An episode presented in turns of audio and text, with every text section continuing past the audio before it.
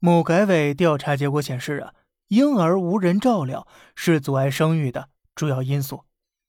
不过呢，我认为呀，其实年轻人不愿意生孩子的原因是因为穷，跟有没有人照料没有太大关系。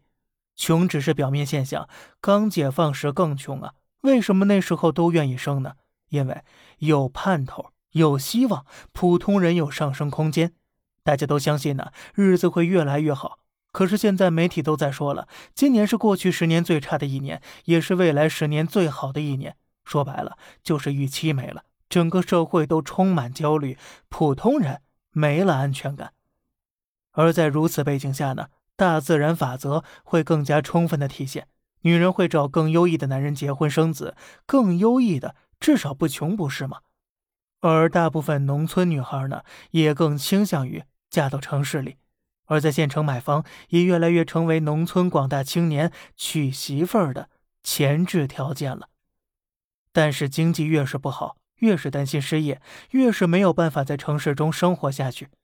摸摸自己的口袋，能不能为后代提供良好的教育？能不能为他买房？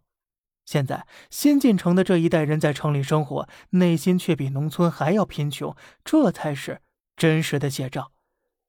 前面买房的。成了阶层固化的钉子户，但后面的孩子却是无辜的。所以，让居者有其房，老者有所养，学校不歧视，分配能公平，人口自然会起来的。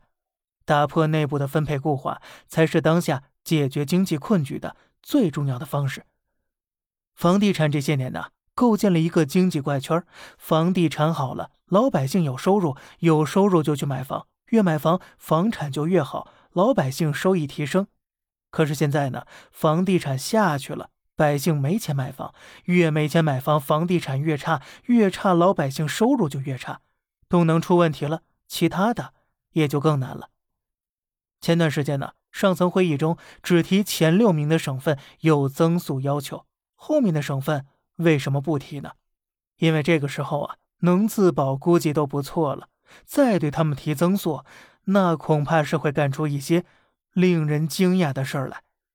好了，以上观点纯属 YY。如果您有什么想说的，欢迎在留言区评论。